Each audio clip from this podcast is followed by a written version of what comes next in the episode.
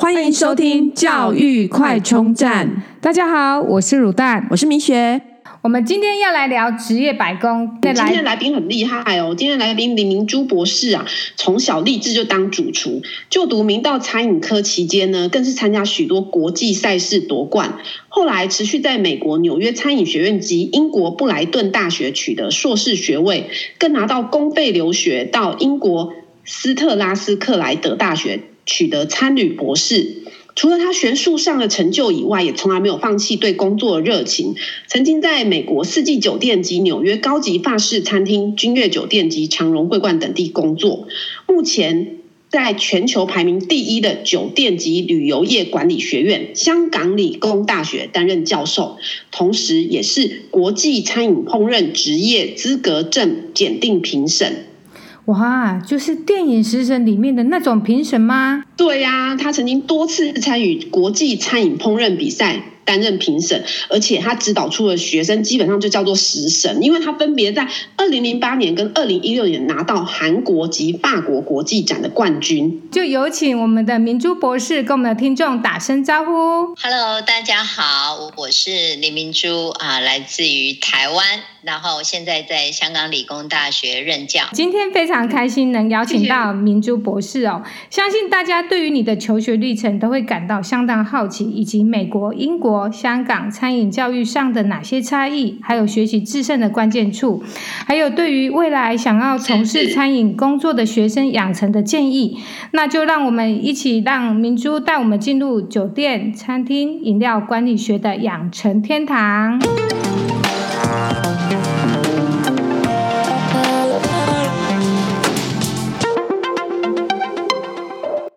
问一下林博士，从餐饮科到取得美国餐饮烹饪艺术管理学士、英国餐旅管理硕士以及餐旅博士这一段不同国家的这个求学历程当中啊，可不可以麻烦您聊聊您过去的求学整个历程？我自己本身是明道中学餐饮科毕业的，是第五届，觉得呢刚好我自己的兴趣，我从小的志愿就是要当厨师，所以我来到餐饮科。科呢，其实也是我人生第一个最大的转捩点哦，就是在这里认识了非常多很棒的同学，然后因为教学的环境非常好，所以自然就把我自己可能以前没有那么正面想要读书的氛围呢，全部都导正了。那在念了餐饮科以后呢，呃，当中我们就有参，我就有代表学校去参加台湾省的技能竞赛，还有呢。嗯再到参与这个全国的技能竞赛，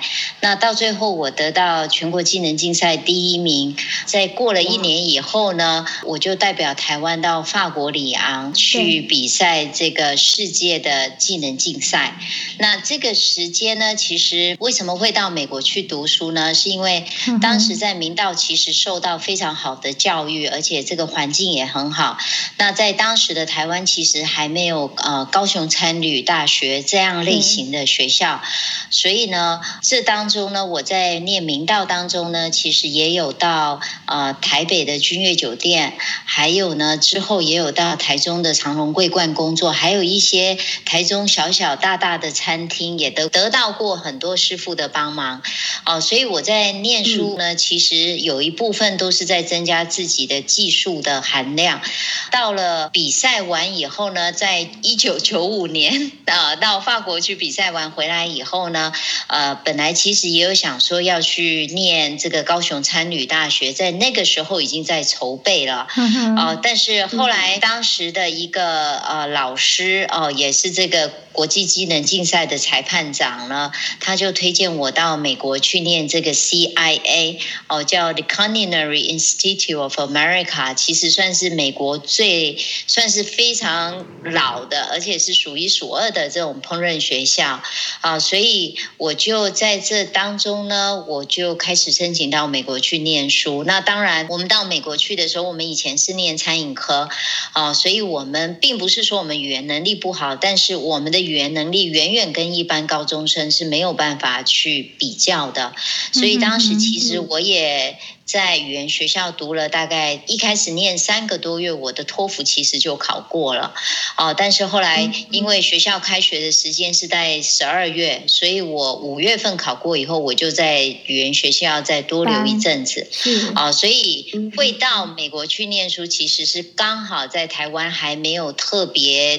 多的学校都还没有开始，而且当时对。于女性，哦、呃，在餐厅工作其实并不是特别的正常。看得到的，对不对？嗯、哦，对。呃，那后来我到美国去读书的时候呢，其实我觉得刚刚你们问的这些问题，其实我也想要顺便提一下，因为你自己本身非常想要去。读这个专业，所以我觉得台湾的教育跟国外的教育到底有什么不一样？国外的教育就是因为你真的非常想读，所以你选择去读。但是呢，在台湾有的时候我们会因为分数的分发，限制于你想要去读的科系。我觉得这个可能是我自己在思考当中，我觉得有一个很大的不一样。所以你去念这个烹饪学校的时候，其实都是很想要当厨师的人。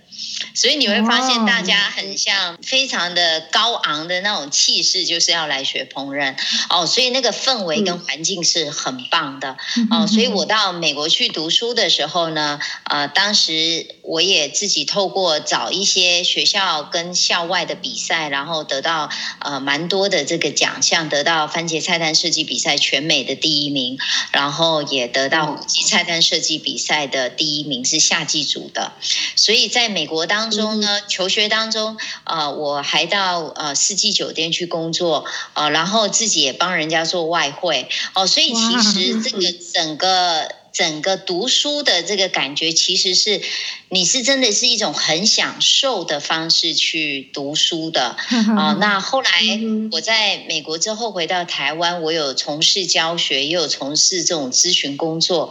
那后来我就一个因缘际会之下呢，我本来想要当了主厨，后来我觉得好像也不是我特别想要，在那个时候的环境，女性并不是特别的一般常见的。是是。后来我。到英国去念这个硕士，那念英国硕士的时候呢，我就发现，哎。我可以去念硕士，我觉得我如果在厨房呢，我是很喜欢，但是我觉得在那一个年代呢，可能在沟通，在我自己相对还是没有那么成熟。哦，那回到台湾之后，呃，因为有硕士，所以我就也得到一个非常好的，在一个因缘际会之下遇到了一个非常棒的院长。哦，然后当时呢，他就邀请我到明星科技大学，从兼任的老师，然后再开始做专任。然后当时我也有兼任在明道大学里面啊，所以后来我就专任在明星。那在明星四年当中，明星科技大学四年当中呢，我就发现。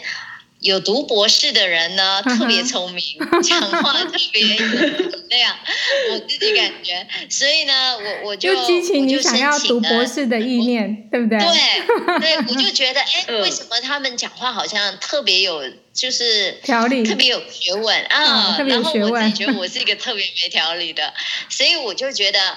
嗯。我的第一个，我的另我的另一半一定是要读读博士，然后结婚了以后，呃，结婚了以后呢，我就觉得我还是想要读博士，所以呢，本来是可以有机会，就是直接申请学校的一个呃，当时的一个方式呢，透过学校的补助，然后去国外念。那也因为很多原因之下呢，我就申请到了这个台湾教育部的留学奖学金，所以反而是一开始大家觉得是一个。很难，就是说我怎么能够这么敢放弃我的工作，啊、是就是没有想太多，就是一定要去念。那我觉得其实当时我，我觉得我一路上读书起来了，呃，其实我觉得爸爸妈妈的支持是真的是太重要。其实当时我的小孩才一岁而已，而且我说我要去英国，哇所以我妈妈，我妈妈跟我说呢，呃，风吹雨打呢，小孩都会长大，你不要放，你不要担心，你一定要。去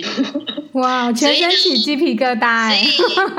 对，所以当时呢，我就拿了这个教育部的奖学金，基本上就是我所有的学费都不用付。是是。所以呢，我就自己一个人先去英国半年。那后来我就把那个小孩带过来，嗯、所以我在读英国的这个博士三三年多时间，其实我小孩才。一岁九个月，他就跟我在英国，嗯、我们两个相依为命，在很冷的英国。然后直到他五岁多，然后我也论文写完了，然后我就刚好。很幸运的，就刚好有一天，我的老板他来香港这里出差，然后他一直跟这里的学校合作。那当时的我其实还是比较井底之蛙，我不知道这个学校在世界排名非常好。然后，呃，我的老师说：“哎，你可以看看你要不要申请这里啊？我觉得这里可能很适合你。”然后我就申请了。我星期四申请，星期二就面试了。然后面试之后，马上就有就有一个。呃，就是不是算是一个永久的合约，是一个这一种，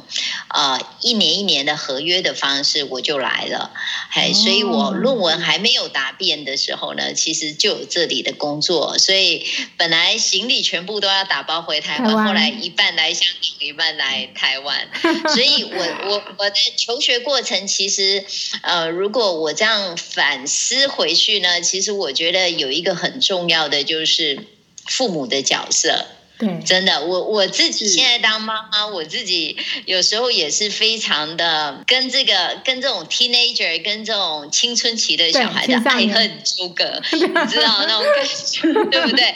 所以，是，所以如果你说我的求学历程怎么样，我我感受到其实。呃，我觉得真的是有时候我们在很小的时候，我们都不懂得爸爸妈妈的付出，或者是感谢他们给我们很多不同的自由的空间。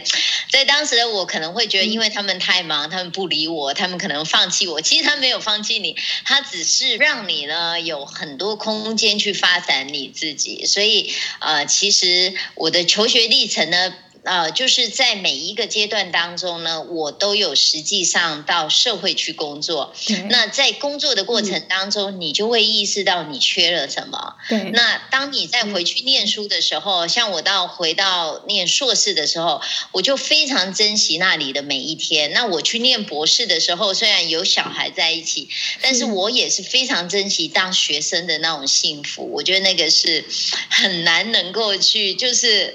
很难能够去。去感受到你在工作的时候，其实你没有这种幸福，对不对？对，这真的是要就是有出过社会，嗯、然后回头再去念书的人，才有办法有深刻的这种体会。你就会知道你你需要什么。对，然后你学习是有目的的。对，是。但有时候我们，我我觉得有时候如果是我的时候，我自己当父母，我可能也希望我的小孩就一路念上去。嗯、哼哼哼，但是因为一路念上去的时候，我会觉得其实他没有感受到他在环境里面他需要怎么样子去调。调整自己，他没有去意识到他自己可能需要什么，而且他没有自己想要追求知识的那份渴望。对，我，所以有时候我们会看到一些大学生，他们可能没有特别认真，或者是说他们没有真的非常想念这个。其实我我觉得我在香港这里呢，我看到学生要来念我们的这个大学的课程，其实很多从台湾来念的呢，他们在台湾的那个学。测都是考非常非常 top ten percent 的，是就是大概是前前五前百分之五前百分之十的那一种才申请进来。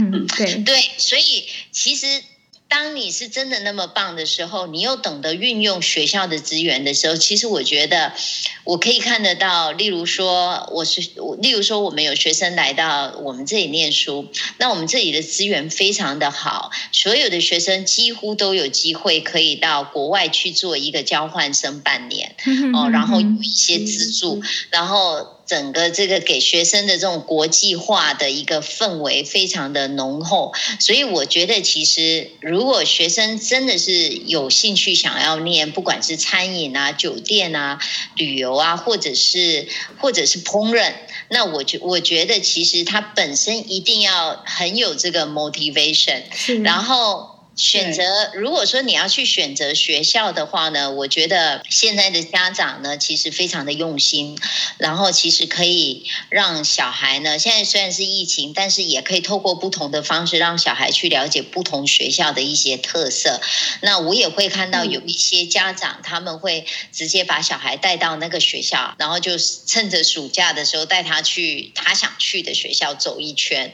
哦，但是我当然觉得其实不见得只有国外。的是特别好，其实我觉得在台湾也有很多呃，跟餐饮、酒店、旅游，或者是呃烹饪也做得很好的学校，例如说高雄餐旅大学啊，还有台北的学校啊。我我觉得其实更重要的是，我们怎么样子透过不同的方式去引导他，让他懂得善用资源。我觉得其实资源是有的，只是有时候因为他已经读书，他不懂得怎么样子去。发挥他自己的能力。我想问一下明珠，就是说，呃，我觉得这样一路上听起来，你是非常知道自己想要什么的。呃，我觉得在我们以前那个读书的时代，你怎么会发发觉自己是对餐饮特别有兴趣，然后而且想要以此为业这样子？啊、呃，我自己呢，我是真的是非常有，我其实国小三四年级，我小时候二年级的志愿就是要当厨师。这么快？对，这么明确，真的真的，而且我。还记得我在社会课本啊、呃、有一个空白页，就是我以后要做什么。我当时画的就是厨师，所以我在小学三四年级的时候，第一次，你知道我我我想你知道我家住哪？我家是住超级乡下的。第一次可以到台中的来来百货的时候，我记得我买的就是买的。第一个买的东西就是那个傅培美的那个简易便当，所以呢，在那个年代要到台中是一天的那种路程的感觉，所以我三四年级我就会看着这个烹饪书啊，然后去做这个菜，然后也买过一个一个很棒的这个书，叫做《世界点心总会》。那这个世界点心总会，我就印象中当时在那个年代根本家里没有人家里会有烤箱吧？对对，所以呢，我记得。的那个蛋糕就是英国的水果蛋糕，英国的水果蛋糕其实就是一些蜜饯类的东西，然后就是一种半蛋糕。对，所以我就在隔壁的这个干妈店呢，就买了这个那个利亚干，就是买了利亚干马铃薯烤干。然后呢，家里没有烤箱呢，我就用这个，我就直接在锅锅子上，我直接干烧，干烧。所以 还好，好厉害哦！我觉得是那一种你。自己真的有兴趣，所以其实没有人真的去阻止过我，只是可能我自己在很叛逆的时候，他们就真的是 leave me alone，就是、嗯、就是让我有我自己的空间，然后也没有特别管我。对，是但是但是我想，呃，对我来说最重要的一个转捩点就是在明道中学，嗯、所以我觉得一个学校有一个很好的环境呢，是可以改变小孩的。嗯、所以当我去的时候，我发现大家都很认真在读书的时候，我也会想要跟大家一样很认真在读书。那也刚好，我当时是呃住校，所以住我觉得住校也是会改变自己，因为你就会开始你不能依赖别人来帮你所有的事情，对对，对不对？对啊，所有的东西都是自己来。对，所以我我个人感觉就是这种呃学习的环境非常重要。现在的小孩其实我觉得我们的教育的多元化，或者是教小朋友做一些自己的 portfolio。就是这个，例如说这个叫什么？是不是学习历程备审资料啊？对对，备审资料。对，我我觉得其实。对，哎，学习历程，所以我觉得其实这个都是一个很好的 point，就是让学生懂得自己怎么样子去反思，然后去看自己做了什么事，然后自己可以怎么样子去加强。那我们过去当然都是没有，过去都是自己去准备的嘛。对。但其实这个非常的重要，这个不管你在念大学、念硕士，或者是。当时我要去念博士，我其实就是刚好我的资料准备的特别好，然后所以我就拿到那个教育部里面最高分，然后就拿到这个奖学金去读书。那因为呃，这个奖学金有一个很好的地方，就是你用完这个奖学金以后呢，你的条件就是你要在世界各地的教育机构工作一年，或者是在台湾工作一年。所以我当时。所以我就刚好在这里有这个工作，所以这也算是一个教育机构，所以就这样子，这就是我的那个机会啊，场馆，对，所以我。我就觉得，其实本来我我希望说能够透过学校的一个 support 去念，那到最后我反而更有机会。我虽然看起来是转危机，但是其实到最后是一个非常大的、非常棒的一个发展方式。对，我觉得这样看起来，您的就是父母啊，也是非常的呃开放的一个教育。因为我我光想我的小孩今如果在比方说三四年级，他要去开那个火炉，要去弄这些东西，我可能就会很紧张。你父母的教育真的非常的开明，也很就是尊重你的兴趣。我我觉得呢，在那个年代，其实他们是求生存的概念，所以呢，他们很忙，嗯、他们也没有那种美国时间去理我们哦。然后再。加上我们家里的小孩也比较多，所以呢，其实我们真的没有在那个年代，其实没有太多的限制。然后，因为家里有的东西就是这些，你爱怎么搞就怎么搞。所以，在我，所以我现在想一想，我觉得其实父母是非常有智慧的。然后，我我自己在揣摩我自己要怎么样子去教育我自己的小孩。对，所以我我现在试着就是给他一点空间，就不要不要一天到晚去数落他，有时候我们就想说，希望他少走一些冤枉路，但是你怎么讲，他听不进去。我觉得是真的是要自己去体会才知道。有发现你真的是也是给孩子相当大的空间，因为毕竟你自己的求学历程还有自己的成长过程，你一定会想说，我要能怎么样给他去想到他自己未来想要做什么。好难哦，真的好难，你不觉得吗？是很难啊，但是就是我觉得至少你尝试做啦。但是，但是我我的确有发现，就像我我的小孩快十四岁了，我现在在跟他一开始我，我我的确是太呵护了，那我现在就比较。就是不要太过于去管他，然后我其实想一想，我自己 teenager 的时候，我比他也好不到哪里去，所以我后来觉得我，我我的爸爸妈妈说，其实你 leave him alone，就是不要去理他，给他一点点空间，他会慢慢的自己。嗯、那我就发现，哎，我最近这一两个月 leave him alone，我就发现他，他觉得可能你没有去念他吧，他自己也会跟你 share 一些他的想法，嗯、所以所以我觉得我们都一直在学习怎么做。好的父母，但是我觉得随时调整自己，我我自己绝对不是一个好的，但是我我就你现在叫我讲的时候，我突然想到我自己的父母，所以我我真的觉得其实给他多一点空间，然后就是对，我记得当时我的父母就跟我说，哦，其实，在那个年代呢，其实他对他们来说，他们觉得你只要能够到那种公所啊去做。的那种政府的工作，其实就是一个很好的工作，嗯、就是他们觉得是一个非常对。对非常稳定的工作，或者是。说呃，可以在工厂里面当一个会计哦，也是很 knowledgeable 的人。对，那其实对，但是后来他们就发现、嗯、哇，他们从来没有想过，你念烹饪还可以念到博士，然后还可以在 现在还可以在这么好的环境工作，所以我我相信他们也是很开心，我可以。走那么远吧？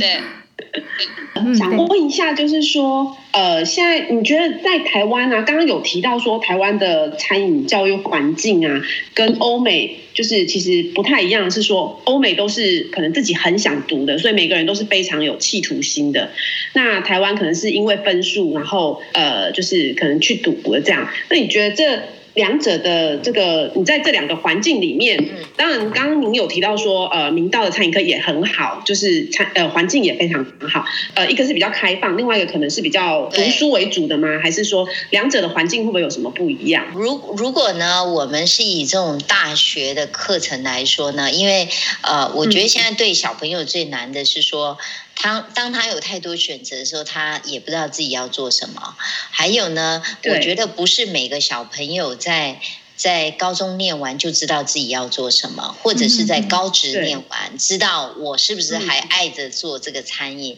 呃，我我自己的感觉就是，呃，如果呢，假设我现在很喜欢餐饮科，但是我碍于可能我没有特别多的金钱可以支持我到国外去念书的话呢，我觉得选一个好的相关科系，然后这个环境还有呢，它后续的发展很好的一个学校呢。我觉得是一个非常好的选择。那其实我觉得台湾的这种餐饮教育也不输国外，但是国外的呢，因为我们可以想一下，国外的这个费用是非常非常高的。跟这个你念完一年，跟在这里念四年是完全不一样的概念哦，所以那个投入的成本其实是很大的。哦，所以我我个人感觉呢，其实假设我们经济还没有办法允许的情况下，在台湾念一个不错的学校，然后之后这个小孩真的很想要再继续的时候，我觉得他可以再去念一个硕士，嗯、那我觉得这个也就不难了，哦、对，因为这个一年的硕士。我当时要念的一年的硕士在英国呢，是八十万，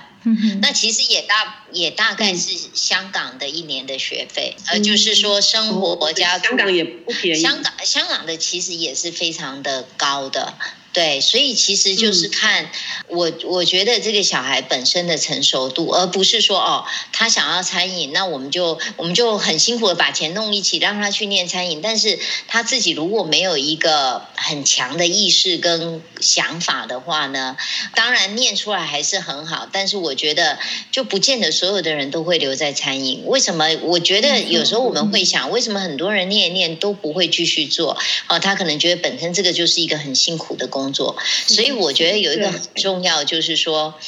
呃，小孩当小孩想要去尝试一些打工啊、实习的机会，我觉得真的可以放手让他去做，放手让他去学，让他去感受那份工作。对对，因为他真的去做的时候，他觉得他他觉得这个可能不是他以后想要。对，例如说，我可以想象，我以后就是在大堂里面，可能一天站个八小时，帮客人准备 check in check out。那我我觉得，当然，像我，我是一个非常喜欢服务人的，就是我不介意的。我是那一种客人很开心，即使他没有留任何小费，在国外没有留任何小费给我，我还是会非常开心的那种人。所以我是很。很喜欢跟客人接触的那一类型的，但是你也会发现，当然不是所有的工作都是只有跟客人接触。我们也是有学生进来，我们在跟他做 interview 的时候，他说：“哦，因为我想要以后做跟财务啊，做做跟这个市场营销相关的，那就是所谓的二线的工作。那这个也是很好，所以不见得就是在酒店工作，就是只有这一种。”人家放假你在工作，人家工作你在放假。其实酒店的二线工作，例如说后勤的部分也是非常多，像是行政、财务、人力资源，或者是啊、呃，我刚刚说的这种营销这种部门，这个也是二线的哦。所以我我觉得发展还是很多，但是就是。不要只局限于说哦，我只想要学做菜。其实你只想要学做菜，做菜的学习方式有非常多。对对，所以像香港也有专门这种呃，就是后呃餐饮方面的后勤的工作的呃这种科系或者是课程这样。嗯，其实呢，像我们呃香港理工大学酒店及旅游管理学院呢，我们里面就有这个会展跟旅游，嗯、那另外一个大区块就是酒店。嗯、那酒店里面它就会分成 focus 在这种餐饮相关的为主，或者是你可以 focus 在整个酒店运营管理。为主，所以你就可以走不同的区块。分工很细。如果说像我们都还是酒店管理的学位，但是只是说我是专注于在餐饮的话，我就会比较多餐饮相关的选修课程。那如果我想要在我想要在酒店管理，那我就会 focus 就会比较多这种相关的，就像我们刚刚说的这种后勤相关管理课程。台湾好像比较少这样。呃，台湾呢，可能就是这个课程设计。上你真的把它拿回来看，其实会是有一点大同小异，只是说台湾可能你一进去就是去餐饮管理系，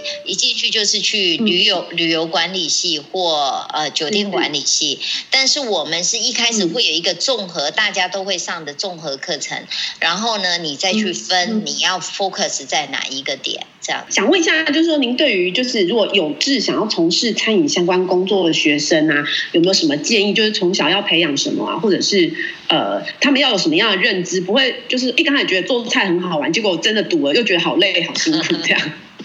对我我我个人感觉，其实就是要是那一种不怕辛苦的呃。氛围啊、嗯呃，我觉得所有的事情都是需要很多努力嘛。嗯、我觉得不管我们做任何工作，嗯、呃，其实需要经过一番努力才会有一个好的结果。呃，那我个人我个人感觉呢，就是呃，能够尽量去多培养，就是不要刻意的去说哦，你以后想要念餐饮，那你快点去把家里的这个饭菜煮了。哦、呃，我觉得思维可能不一样，嗯、我们可能是要去引导他。我小时候就是我们家是要十二。点呢是要煮给这个大概十个工人吃饭的，所以以前我妈妈呢，只要花一个小时呢，她就可以煮给大概 total 二十个人吃，然后里面就是有两个蔬，就总共四盘蔬菜，一个肉，一个鱼，一个蛋，然后一个汤。那我念餐饮科的时候呢，这个工作就变我来做，所以我是花了一个半小时，我就会早一点去准备，我就会把我们在学校学的东西呢，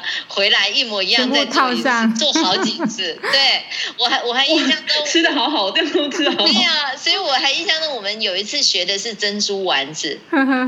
其实我们营养学一开始的第二周、第三周学的珍珠米丸子，我就印象中，对，我就回去以后呢，那个整个 weekend 我。都在做，那个很费工哎！天哪，你二十个人，那你不是？所以，所以，所以我个人感觉，其实就是真的是小孩真的要很有兴趣，然后我觉得可以透过不同的方式去去鼓励他。例如说，其实我们以前我们家里也不是多么注重这种生活仪式感的感觉，但是因为我念了餐饮科，然后也知道以前。还没念餐饮科之前，我们是去买这个铁板的牛排，然后呢，模仿跟夜市或者是跟当时的那种餐厅做菜的方式，在家里一模一样摆一桌。但是念了餐饮科以后，就发现哇，原来呢，铁板呢不是特别时尚的，更时尚的是要瓷板。所以呢，当时我们就会把这个钱存下来，然后自己去。弄得非常有生活的这种啊，呃、仪式感，所以我觉得自然而然当中呢，呃，我我相信父母也会感受到，所以我我个人感觉其实就是，呃，父母呢可以让生活更有仪式感。透过这种方式呢，我觉得小孩也会觉得说，我们吃饭啊，例如说我想要学餐饮，我们在吃饭的时候，我们也可以做的更更多一点吧。例如说我们在吃饭，我们一定会先把桌子先设定，就是先 set up 好啊，杯水杯啊什么一定都会放好。就我自己我自己一个人跟两个小孩在一起的时候，我们也是，而且我们就会到户外去吃饭啊，就是就我们外面的户外而已。所以我觉得这种生活。生活的仪式感呢，其实也可以去增加这个小孩对于懂得去享受这种生活，然后让自己的兴趣也可以慢慢的培养出来。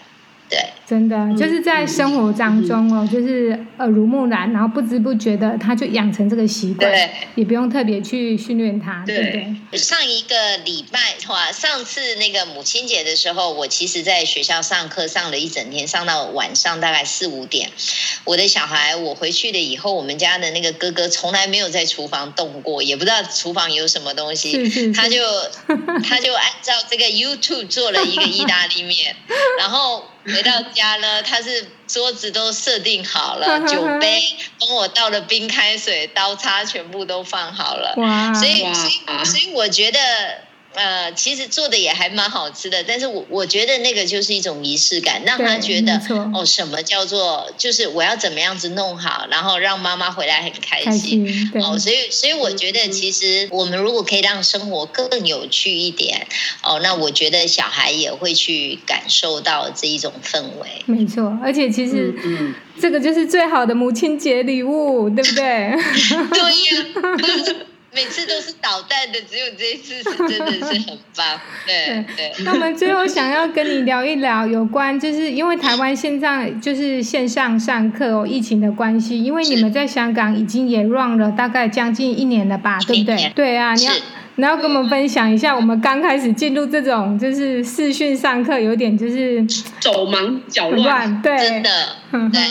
我我相信呢，第一个对老师来说呢，老师也是在适应这里面的一些系统啊、功能啊。那其实我觉得，呃，老师是很辛苦的。一开始我们会觉得，天呐，学费花那么多，然后就在那里听老师讲几句话，然后老师就关掉，就让小朋友去做事。但其实我我我相信这个技术是会越，老师的技术是会越来越成熟。那我觉得对于小朋友来说呢，当然好处就是他可以呃晚一点点起床，然后呃我们还是会一样的方式，就是把所有的东西都早餐都摆好，让他在上课前完成所有该做的事情。只是说他可以晚一点起来。那学校的功课呢，我有发现呃很多家长就会开始买蓝光眼镜哦，因为他们会有大部分时间都在荧幕前面哦，所以虽然很多人说这个蓝光眼镜也不是一定很有效，但是我也不知道，所以我也买了一只给我的女儿，just in case。哦，但是当然他们一开始戴的很。很开心，但是后来就都没有带了。那我觉得，呃，小孩子的部分呢，其实老师每天就会跟你说，哦，今天的这些小朋友要做什么事情啊？然后通常一整天的课程，老师不会花一整天都在线上，因为你会发现所有的小朋友就会眼睛很累啊，然后他们就会很疲劳。所以通常我相信，慢慢的，如果当所有的东西都比较成熟，老师应该就是会试着，例如说，哦，上。二十分钟，然后另外二十分钟让小朋友去做一些线下的东西，哦，所以我觉得线下的学习，我们对，那我们也会发现很多家长就会在旁边听小孩讲，呃，听小孩听课。我们以前自己也会，哦，这个也是很正常的。但是啊、呃，所有的小朋友在我们那里呢，在我们这里呢是都要开视讯的，哦，所以老师。对，然后老师就会叫你啊，所以其实上课的氛围还是差不多，只是老师其实老师是承受更多的压力，因为老师要准备的东西。其实你想想看，一个他以前做的事情，他可能走过去讲一下话而已。他现在要把这东西做得非常有趣，而且他要透过不同的视频或者是游戏，让小朋友更有这个呃专注力。啊、所以对，对，所以我我觉得就是家长的配合很重要，就是不要过度要求说老师一定要上满五十分钟才可以下课的这种概念哦，因为这个时间也同时让你的小朋友呃能够稍微去。缓和一下，稍微去消化老师教的东西。哇，真的是有经验的人跟我们分享，就是不一样哎。对啊，真的啊，因为我们现在刚开始，所以我们真的还在摸索。我要去买蓝光眼镜。对。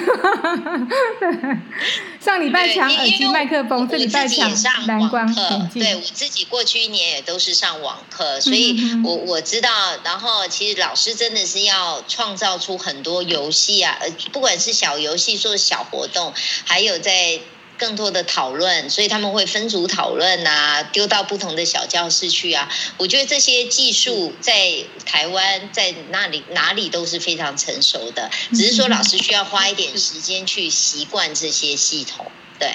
好哦，那今天真的很谢谢明珠跟我们分享了这么多，就是求学还有有关就是我们英国、美国还有香港教育不同的地方。对，谢谢明珠，谢谢，谢谢大家。